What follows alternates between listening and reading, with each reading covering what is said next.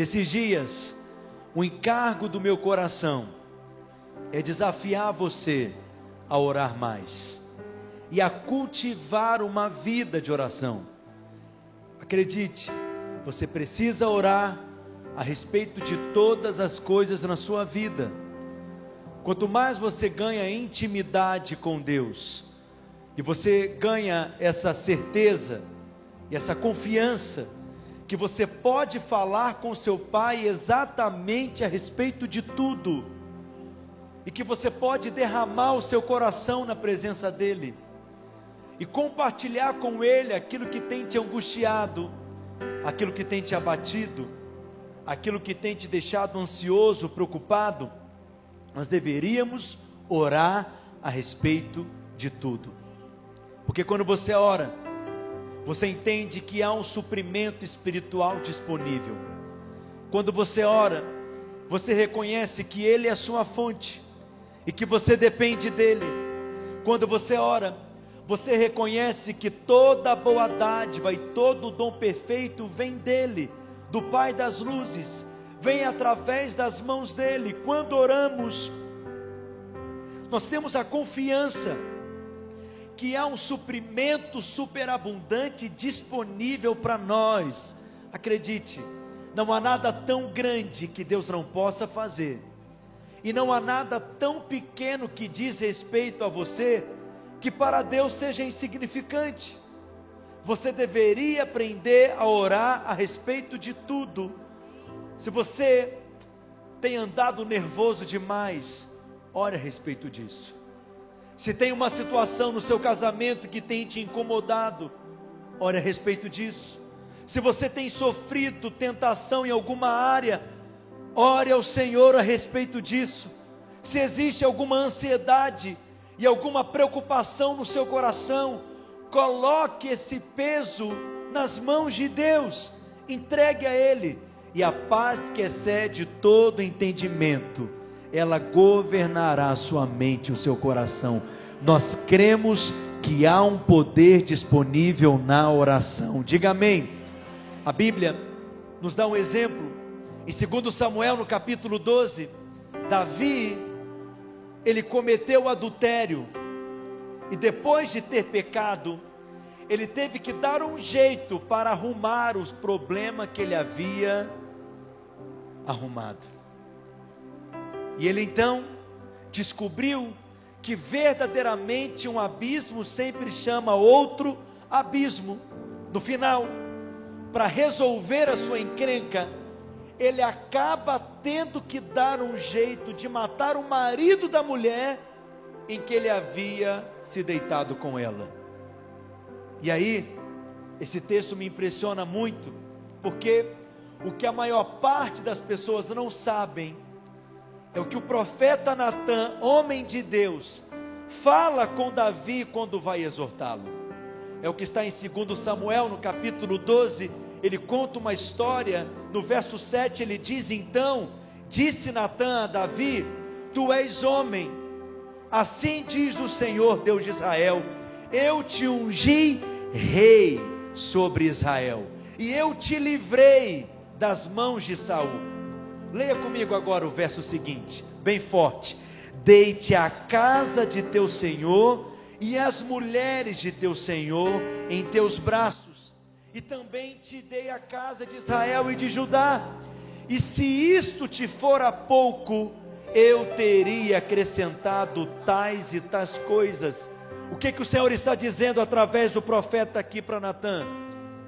Eu te dei tanta coisa eu te dei casas, eu te dei dinheiro, te cobri de riqueza, eu te dei mulheres. A Bíblia diz que Davi ele tinha pelo menos quatro mulheres naquele tempo, naquela época, naquela dispensação. Hoje a gente só tem uma só. Alguém diz amém? Mas quatro mulheres ele tinha. E Deus está dizendo para ele: se você não estivesse satisfeito, se você me fizesse saber que você não estava contente e infeliz, se você estava insatisfeito com as mulheres que eu te dei, porque você não falou comigo, que eu te daria mais, e eu teria acrescentado tais e tais coisas, mas, pastor, é assim, Deus dá mulheres, naquela época era diferente de hoje. Davi, como rei, ele poderia ter muitas mulheres, ele poderia ter quantas mulheres ele quisesse. Por isso que essa história aqui, o homem, ele trai a mulher porque ele está insatisfeito sexualmente. Isso é conversa, porque Davi tinha quatro mulheres. E mesmo assim, ele adulterou. Mas o que mais me impressiona aqui nesse texto é Deus, em outras palavras, está dizendo para ele: por que, que você não falou comigo a respeito disso? Se tem alguma área na sua vida que você não está contente, se tem algum aspecto da sua vida que você não está feliz, que você não está se sentindo realizado, que você não está se sentindo pleno, você deveria falar com Deus a respeito disso. Se você não está contente com o seu cônjuge, ore a respeito do seu marido, a respeito da sua esposa. Não é que Deus vai te dar um outro marido ou uma outra esposa, é que Deus ele vai transformar o seu marido, a sua esposa. Se você não está, está satisfeito nem com a sua vida sexual, ore a respeito disso. Deus vai incendiar a sua cama, acredite. Nós deveríamos aprender a orar a respeito de tudo, diga amém. Por que, que nós oramos? Porque cremos que só Deus pode mudar determinadas situações. Sabe o que é interessante? É que no livro de Salmos, que é um livro de orações, e a maior parte dos salmos foram escritos por Davi, uma média de 80 salmos. Quando você olha para os salmos que Davi escreveu, que são orações cantadas, você vê Davi orando por perseguições que ele estava enfrentando. Você vê Davi orando por deslealdades, por guerras, por traições que ele experimentou, mas você não encontra Davi orando justamente sobre o seu maior problema, a sua vida conjugal. Muitos problemas que você tem enfrentado na sua vida é porque você não tem orado a respeito deles você não tem orado a respeito dessas coisas. Para muitos, a oração é o último recurso. Primeiro ele tenta lidar com aquilo de todas as formas. Ele está com um problema financeiro. E ele então primeiro usa um cheque especial. E aí não resolveu. Ele então usa o limite do cartão de crédito. O problema não foi resolvido. Ele pega dinheiro com o parente depois pega o dinheiro com um amigo, depois ele vende os móveis da casa, e depois que ele já tentou de tudo e não há mais nada a perder, o que, que ele diz? Acho que vou orar a respeito disso. Oração é o primeiro recurso, não é o último recurso. Nós deveríamos orar a respeito de tudo, e deveríamos aprender a falar a respeito de tudo com Deus. Davi nunca orou a respeito da sua vida conjugal, se ele tão somente tivesse orado, ele teria sido poupado de tanta dor. Se ele tão somente tivesse orado a respeito disso, ele teria sido poupado de tanta luta, de tanta tribulação. Bastava orar. Nós precisamos orar. Olhe para mim, Jesus era filho de Deus. Jesus é Deus encarnado na terra. Jesus ele é um com Deus. E no entanto, quando você olha para a vida de Jesus nos evangelhos, Jesus ele orou. Se Jesus orou, e eu creio que ele não orou apenas para nos dar exemplo, ele orou porque ele precisava orar. Ele orou porque ele tinha necessidade de orar. Se Jesus, que era um com Deus, orava, você precisa orar também. Diga, eu preciso orar. Se ele orou, imagina você. Portanto, se você não ora, você está se julgando melhor do que Jesus. E o nome disso é justiça própria. O nome disso é merecimento. É uma arrogância, é uma autossuficiência da sua parte. Você acha que pode conquistar coisas sem precisar orar? Você acha que pode receber coisas sem precisar orar? Você acha que pode desfrutar de coisas sem precisar orar a respeito delas? Você precisa orar, porque Jesus também precisou orar. E às vezes nós precisamos orar muito. Todos nós passamos por momentos assim. Quando não basta orar apenas, quando nós precisamos clamar, quando nós precisamos orar com forte clamor, quando nós somos levados a lágrimas, quando nós estamos orando, e aí nós choramos diante de Deus. Se você não passou por um momento desse na sua vida, sinto muito te dizer, mas há uma porção que cabe a todo homem aqui nessa terra, porque essa terra está debaixo de maldição, e essa, esse mundo jaz no maligno.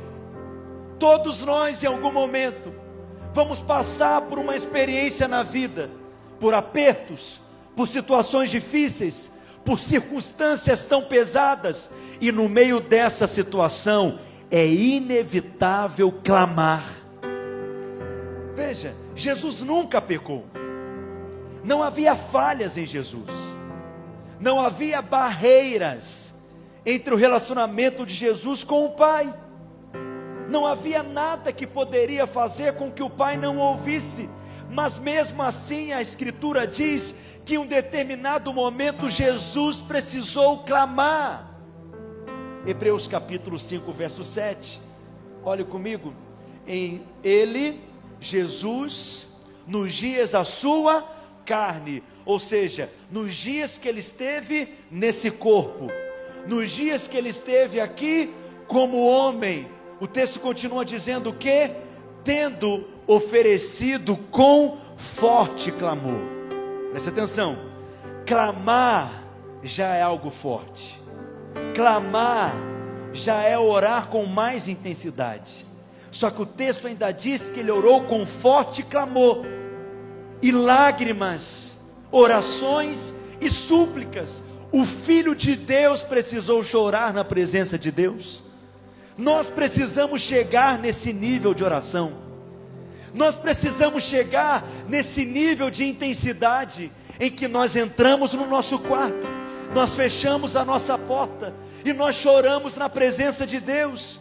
Em todo o tempo do ministério de Jesus, ele orou, porque ele não viveu aqui na terra como Deus, mas ele viveu como homem cheio do Espírito ele viveu como homem ungido pelo Espírito de Deus. No Novo Testamento, nós temos quatro evangelhos. Quantos evangelhos?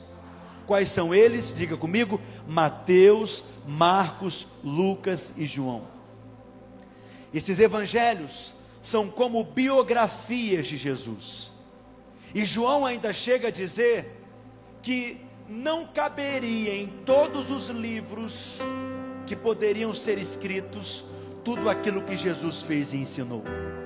Jesus, ele é um homem, plenamente homem, plenamente Deus, e cheio do Espírito de Deus, que precisa de quatro biografias para expressar plenamente quem ele é. E em cada um desses evangelhos, Jesus é revelado de uma forma diferente. No evangelho de João, ele é revelado como filho de Deus como aquele que anda plenamente no Espírito, como aquele que é guiado, controlado, influenciado pelo Espírito. No Evangelho de Marcos, Jesus é revelado como servo, aquele que veio para servir e não para ser servido. No Evangelho de Mateus, Jesus é revelado como rei, como aquele que é cheio de autoridade, ele tem autoridade sobre demônios, ele tem autoridade sobre o vento, ele tem autoridade sobre a tempestade, ele tem autoridade sobre todas as coisas, mas no Evangelho de Lucas, Jesus é revelado como homem. Ele é chamado no Evangelho de Lucas de filho do homem. Nenhum outro evangelho mostra mais a humanidade de Jesus como no evangelho de Lucas. E sabe o que é curioso? É que no evangelho de Lucas é o evangelho em que mais mostra Jesus orando também. É no evangelho de Lucas que nós encontramos mais menções de Jesus se retirando para orar. Por quê? Porque essa é a posição do homem. Ele é rendido diante de Deus. Ele se prostra diante de Deus em oração. Diga para o seu vizinho se Jesus precisou orar. Você precisa orar também.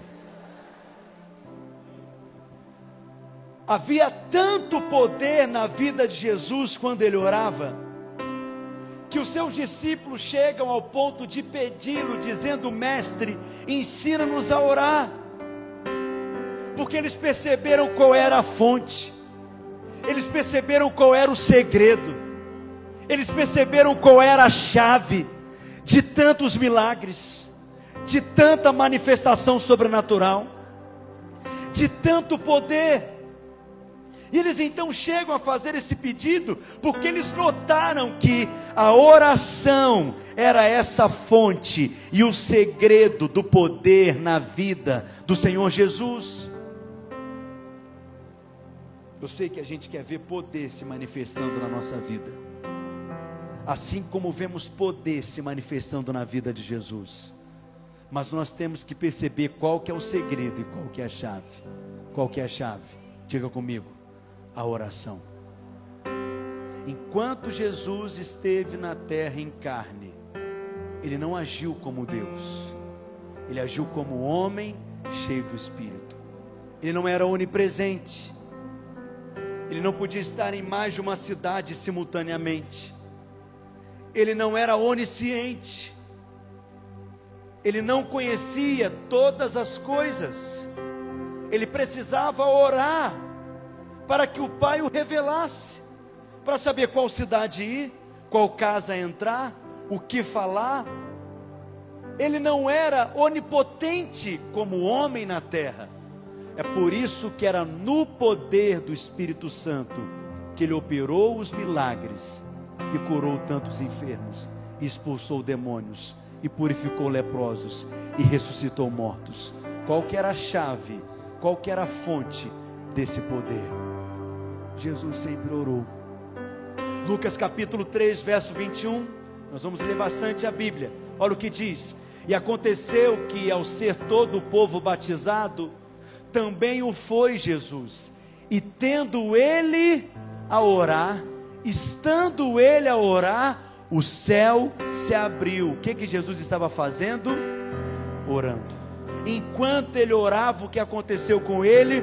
O céu se abre sobre ele o céu se abriu sobre Jesus, para que o céu estivesse aberto sobre você hoje também.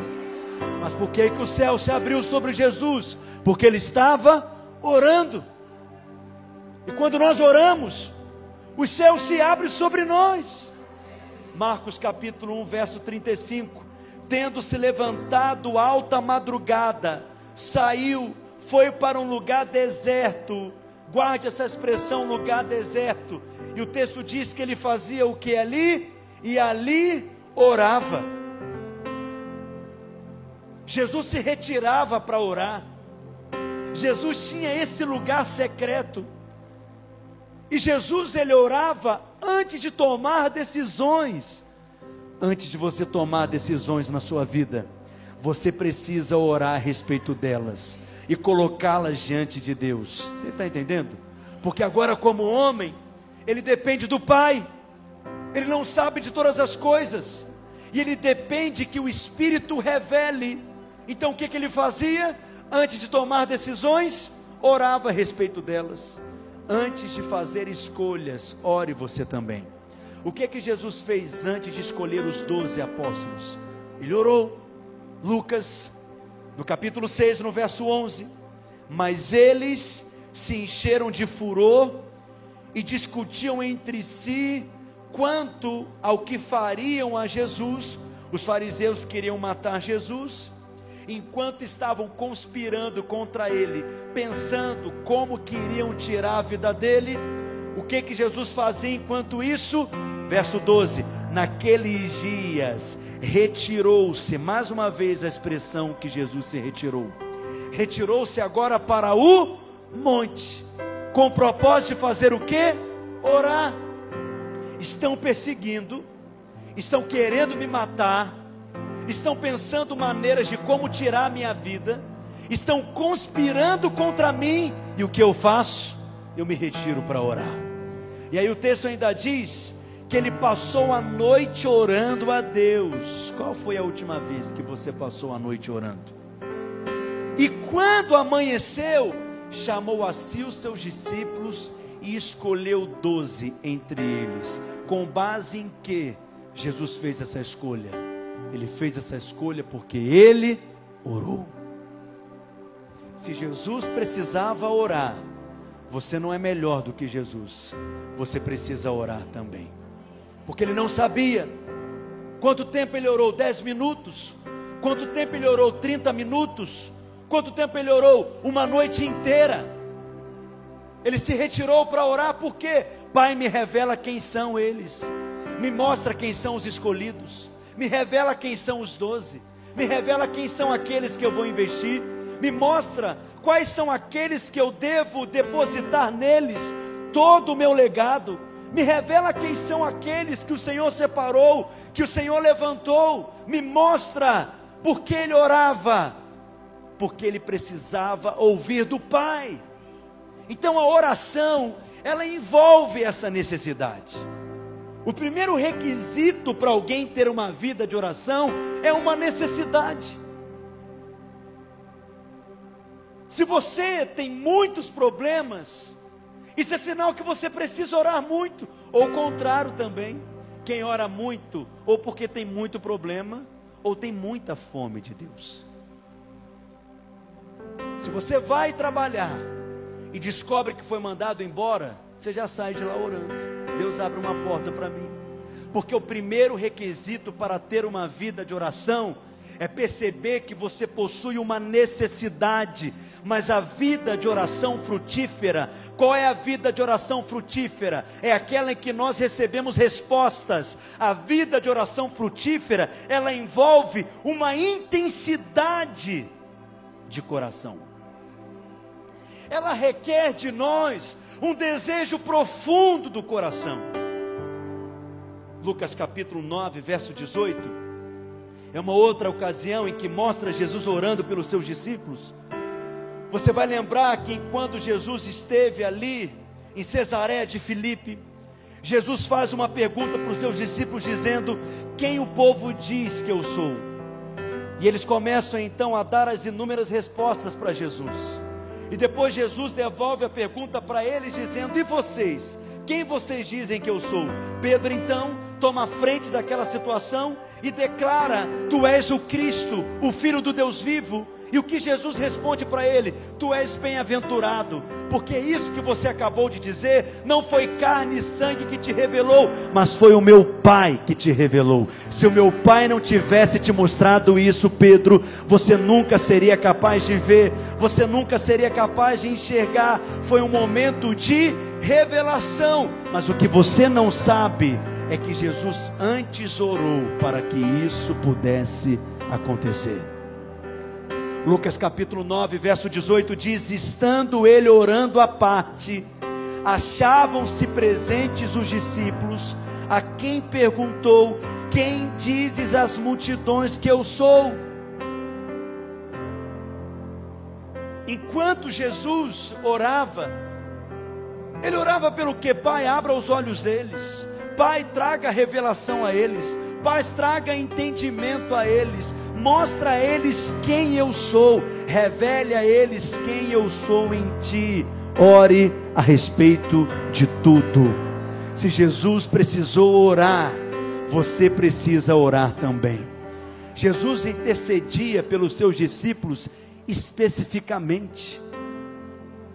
Tem uma ocasião que mostra nos evangelhos que Jesus orou de forma específica por Pedro.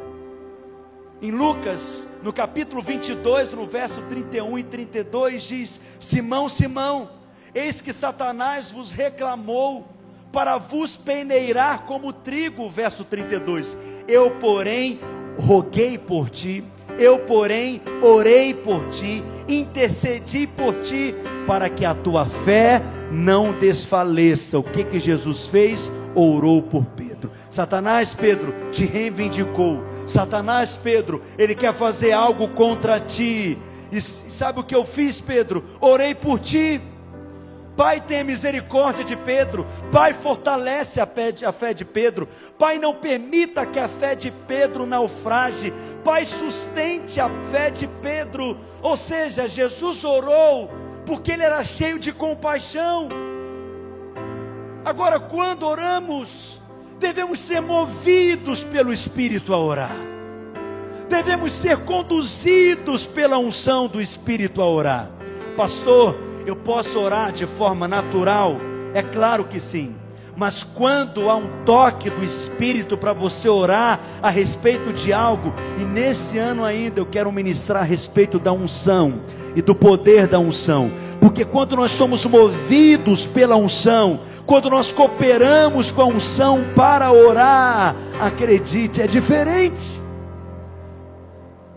Se em algum momento dentro de você é despertado o anseio para orar, isso é mover do Espírito. Se em algum momento dentro de você, você pensa, nossa, eu tinha que orar a respeito disso, eu preciso orar a respeito disso, eu preciso interceder por essa situação, isso é o Espírito se movendo em você, porque quando há um desejo, ou quando há uma lembrança, ou quando há um anseio em você, é obra do Espírito, porque para orar nós precisamos do toque do Espírito. Porque quando nós oramos movidos pelo Espírito, as palavras não são apenas palavras, há uma repercussão espiritual. Quando nós fechamos a porta do nosso quarto e oramos, sendo tocados pelo Espírito, as palavras que saem da nossa boca não são meras palavras, porque tem gente que faz das suas orações apenas rezas. Tem gente que enxerga a oração como apenas palavras lançadas.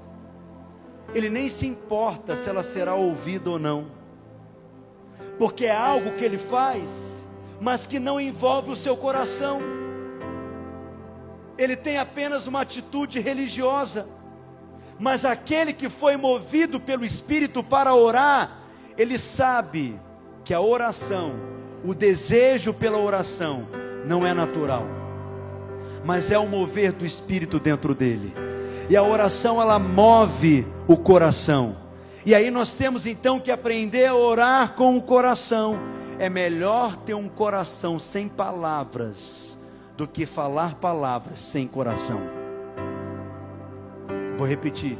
É melhor ter um coração sem palavras, a tanta intensidade, que você nem tem palavras para expressá-la diante de Deus, do que ter palavras sem envolver o seu coração. É esse lugar de intensidade na oração que o Espírito deseja nos levar nesses dias. Porque se o seu coração é movido, você não está falando para o vento se o seu coração é movido pelo toque do Espírito, você não está falando para as paredes. Haverá uma repercussão espiritual nessa atitude. E se o Espírito te moveu, aproveita, ore muito, ore a respeito de tudo, coloque tudo diante de Deus, fale a respeito de tudo diante de Deus, ore por tudo, tudo aquilo que o Espírito lembrar você. Amém? Mas existem elementos chaves para termos um coração que ora. Eu não vou falar de todos eles, mas você vai ler o livro, ou você pode acompanhar à noite, em nome de Jesus. Você pode acompanhar pelo YouTube, mas eu quero falar de pelo menos um elemento chave. Quem quer me ouvir? Você precisa de um lugar de intimidade. Diga comigo, eu preciso de um lugar de intimidade. Se você quer ter intimidade com Deus, se você quer ser íntimo de Deus, ore. Nós podemos orar em qualquer lugar. Você pode orar na sua casa, você pode orar no trabalho, você pode orar no banheiro, você pode orar no carro, você pode orar no trânsito, você pode orar correndo ou caminhando na lagoa da Pampulha.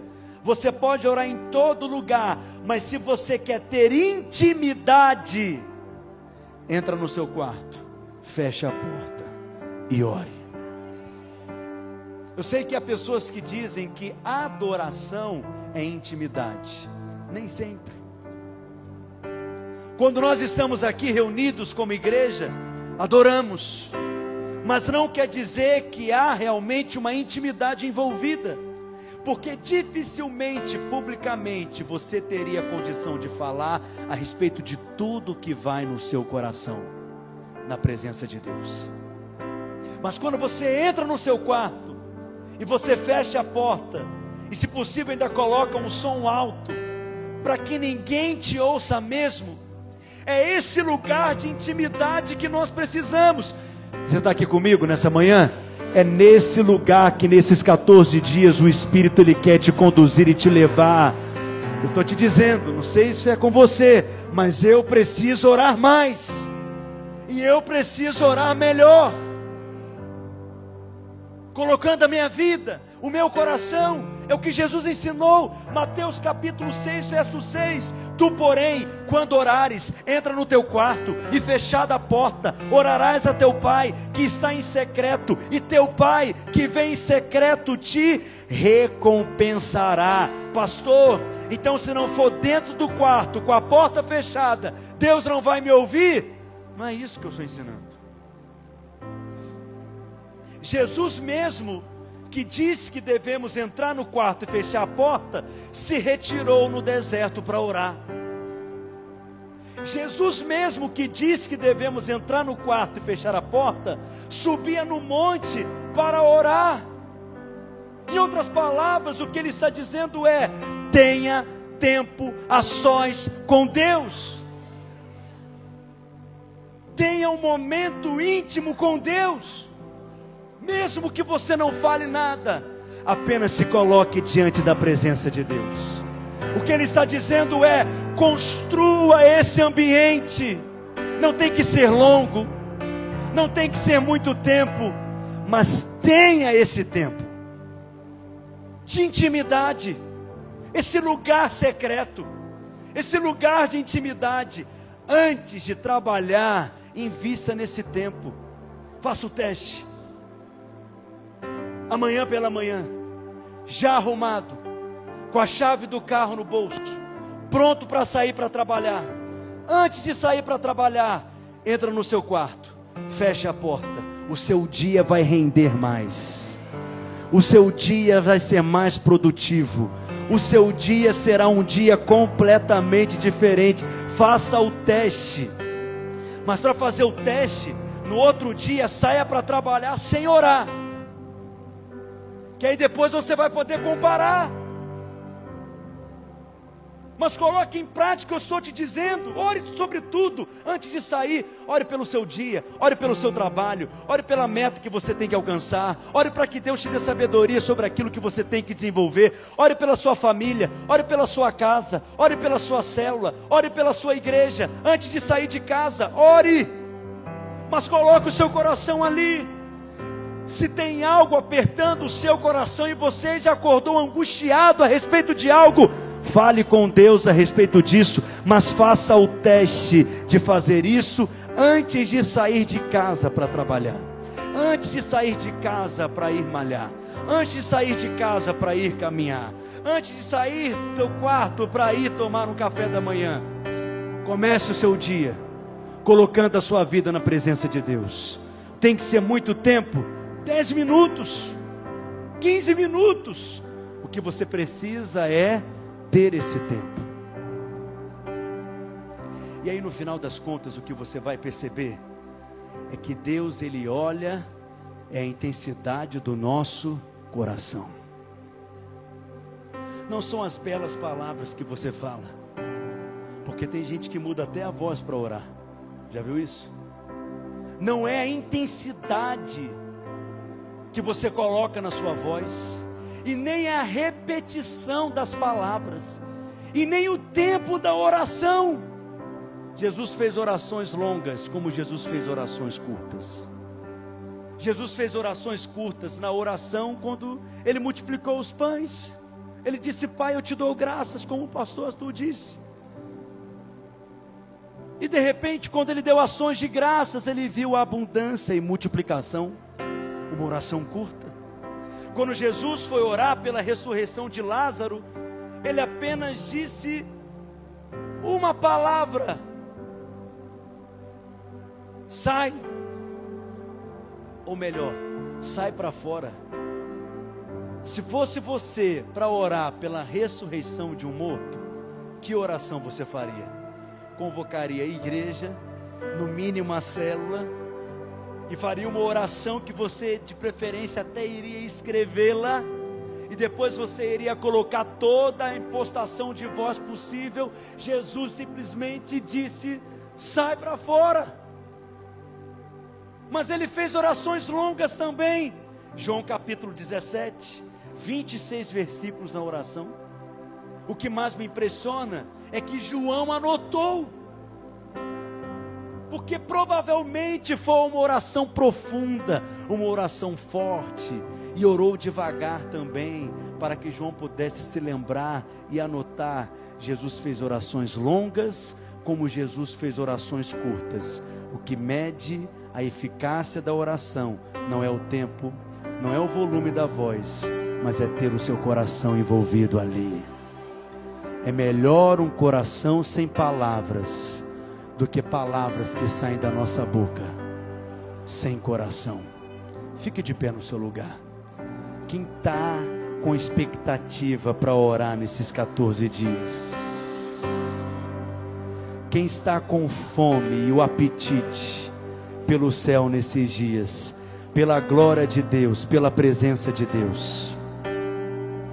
Lá em Êxodo, no capítulo 33, no verso 7 em diante, olha o que diz: Moisés costumava tomar a tenda e armá-la para si, bem longe do arraial. O que, que ele fazia? Ele se retirava.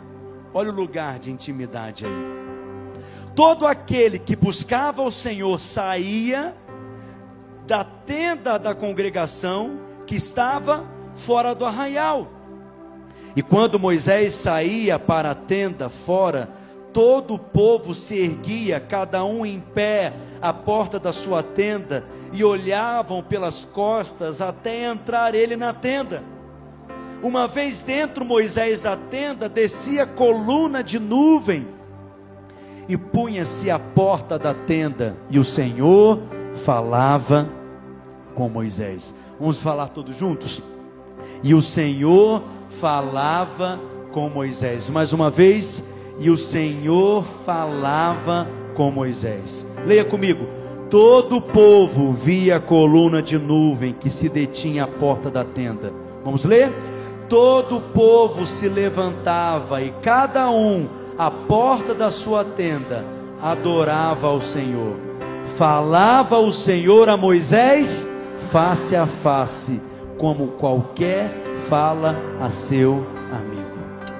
Em outras palavras, eles eram tão íntimos que Deus vinha falar com Moisés bochecha a bochecha, face a face. Nesses dias o Espírito quer te levar a um lugar de maior intimidade. É preciso ter tempo com Deus. É preciso orar. A oração precisa fazer parte da sua vida. É preciso se colocar diante da presença de Deus. Dentro da tenda, fora do arraial, fora do barulho, longe da confusão, fora da movimentação, e está ali apenas tendo consciência da presença. Às vezes você nem precisa falar nada, apenas tendo consciência da presença. Quando você tiver essa intimidade, a nuvem da glória de Deus entrará no seu quarto, ela entrará na tenda. E é por isso que Moisés podia subir na montanha e erguer a mão enquanto ele erguia a mão, Israel prevalecia na batalha. Porque o segredo de tudo chama-se oração. Às vezes, tem pessoas que fazem questão aqui na igreja de serem aconselhadas por mim, serem atendidas por mim. E às vezes eu falo assim: não, mas tem outro pastor, ele vai te atender, ele vai te ouvir, ele vai te aconselhar. São muitos pastores aqui, é porque talvez eles pensam que eu tenho alguma técnica especial, talvez eles pensam que eu uso algum método especial, mas o que eu percebo é que muitos depois eles ficam frustrados, por quê? Às vezes é um problema conjugal, eu só pergunto: vocês estão orando? Vocês estão orando um pelo outro. Vocês pegam um na mão do outro. E um ora pelo outro. E aí eles ficam assim, meio, meio confusos. Eu falo: vocês se enchem do Espírito. Vocês estão se enchendo do Espírito. Então eu tenho uma tarefa de casa para você. Nessa semana, vocês dois juntos vão orar todos os dias. Um pega na mão do outro. Um dia um ora, outro dia o outro ora. Mas vocês vão orar juntos todos os dias. E vocês vão se encher do Espírito todos os dias. E um vai abençoar o outro. E um vai transmitir graça sobre o outro. Se você não orar, não adianta vir falar comigo. Porque eu não posso mudar o seu casamento. Mas o Pai pode mudar o seu casamento. Antes de falar comigo sobre um problema, Fale sobre esse problema com Deus. Porque quando o homem te ajuda é bom, mas quando Deus te responde, filho, é a glória. E a sua história com Deus será contada assim: histórias de orações respondidas. É diferente, porque é um testemunho de fé. Sua vida será diferente sua história será contada de maneira diferente. Eu estou te dizendo, o segredo para ter uma vida de frutífera em todas as áreas chama-se oração. O segredo para ser bem-sucedido em cada aspecto da sua vida chama-se oração. O que diferencia um crente vencedor para um crente derrotado é porque o crente vencedor, ele entra no quarto e ele fecha a porta. Ele entende o que está escrito em Mateus capítulo 7, verso 7: Pedi e dá-se-vos-á, buscai e achareis, batei e abri-se-vos-á. Leia comigo o verso 8: Pois todo que pede recebe, o que busca encontra, e a quem bate abri-se-lhe-á. O segredo é a oração. Eu sei que é simples o que eu estou falando, mas você quer prosperar? Ninguém aqui quer prosperar, quer ter saúde, quer ter um casamento feliz, quer ter um ministério frutífero. É só pedir. Exatamente isso. Não importa qual seja a necessidade, o segredo é pedir. É porque o religioso, ao invés de pedir, ele quer tentar primeiro na sua própria força. Ele quer saber primeiro que são os passos, qual é a fórmula, qual é o método. Mas o crente espiritual, ele reconhece que ele depende do Pai, e a primeira coisa que ocorre no seu coração é: eu vou orar a respeito disso. Porque quando nós oramos, nós trabalhamos com Deus e nós somos trabalhados por Ele. Você está entendendo isso? Quando você ora, Deus ele quer mais do que atender o seu pedido, ele quer acrescentar algo em você. Então, vamos supor que o Arthur está orando, pai, eu preciso de um carro. E ele ora pelo carro, no jejum esse é o alvo, mas o carro não vem. Ele pode teologizar pensando, pai, o senhor não tem um carro para mim, a tua vontade é que eu ande a pé mesmo. Amém que a tua graça me basta.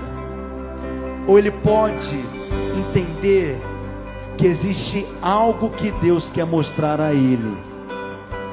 E ele ora, pai, por que, que eu pedi o carro? E você não me deu o carro. E o pai responde: Você está magoado. Você está ofendido.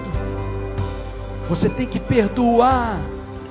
Porque no dia que você perdoar, eu te dou o carro. Quem está entendendo o que eu estou dizendo? E ele vai, pede, Deus me dá graça para isso, me dá habilidade para isso. Eu preciso perdoar tal pessoa. E aí então ele decide perdoá-la. E quando ele decide perdoá-la, o que acontece? A porta se abre. Por quê? Dificilmente alguém vai crescer em Deus sem orar. Porque não é apenas ganhar um carro, é ganhar musculatura espiritual é ganhar consistência espiritual. Ele teve uma experiência com Deus. Tem algo que Deus ensinou para ele na oração. Só que aí, o Arthur, além de receber o carro, ele agora conhece mais de Deus. Ele está conhecendo mais do coração de Deus. Deus quer mais do que dar carros. Ele quer te enriquecer espiritualmente. Ele quer te dar musculatura espiritual. E aí agora o Arthur está pedindo para Deus um emprego. Só que ele já teve uma experiência com Deus.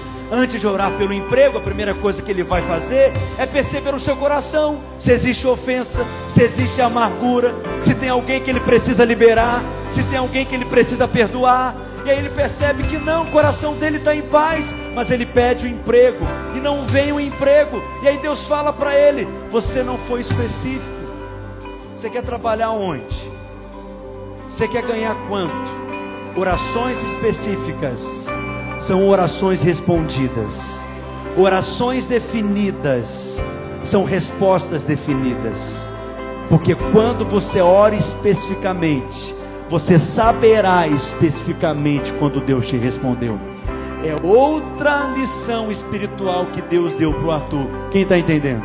Então diga para o seu vizinho: é mais do que oração é trabalhar com Deus e é ser trabalhado por Ele, é aprender com Deus. Fala para ele, não é só pedir, é se relacionar com Deus. Olha bem nos olhos dele, diga: Deus quer te alargar na sua experiência.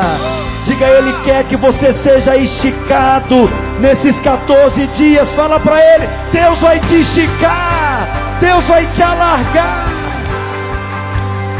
A nossa história com Deus é construída na medida que nós oramos e encontramos respostas nele. Sua história com Deus será contada assim, de orações que foram respondidas. E você poderá sentar com seus filhos ao redor da sua mesa, e você poderá sentar com seus netos ao redor da sua mesa e você poderá sentar com seus discípulos, com seus filhos espirituais ao redor da sua mesa, e você vai poder contar naquele dia que eu estava enfrentando um problema tão grande. Eu entrei no meu quarto, eu fechei a porta e eu orei ao Pai, e Ele respondeu a minha oração, e Ele me deu o escape, o livramento, a resposta, a direção. Deus fez da maneira como eu não esperava, mas eu vi o poder sobrenatural de Deus se manifestando na minha vida, e assim a nossa história com Ele vai sendo escrita. Diga amém. Você tem histórias assim para contar? Você tem testemunhos de fé para contar? Deus vai renovar os seus testemunhos nesses dias. Recebe essa palavra em nome de Jesus. Eu não sei o que você vai escrever nesses álbuns de oração, nesse livro, mas o seu testemunho de oração será renovado. Deus vai te levar para novos níveis espirituais, para novos patamares espirituais. Entra no quarto e fecha a porta. Coloca a mão no ombro do seu irmão e diga: Essa palavra, ela caiu em boa terra Diga essa palavra, ela caiu num bom solo. Diga e essa palavra vai germinar, vai frutificar. Diga, Pai, conquista o meu irmão para orar hoje. Diga, Pai, conquista o coração do meu irmão para buscar a tua glória, para buscar a tua presença nesses 14 dias. Então erga sua mão para o céu.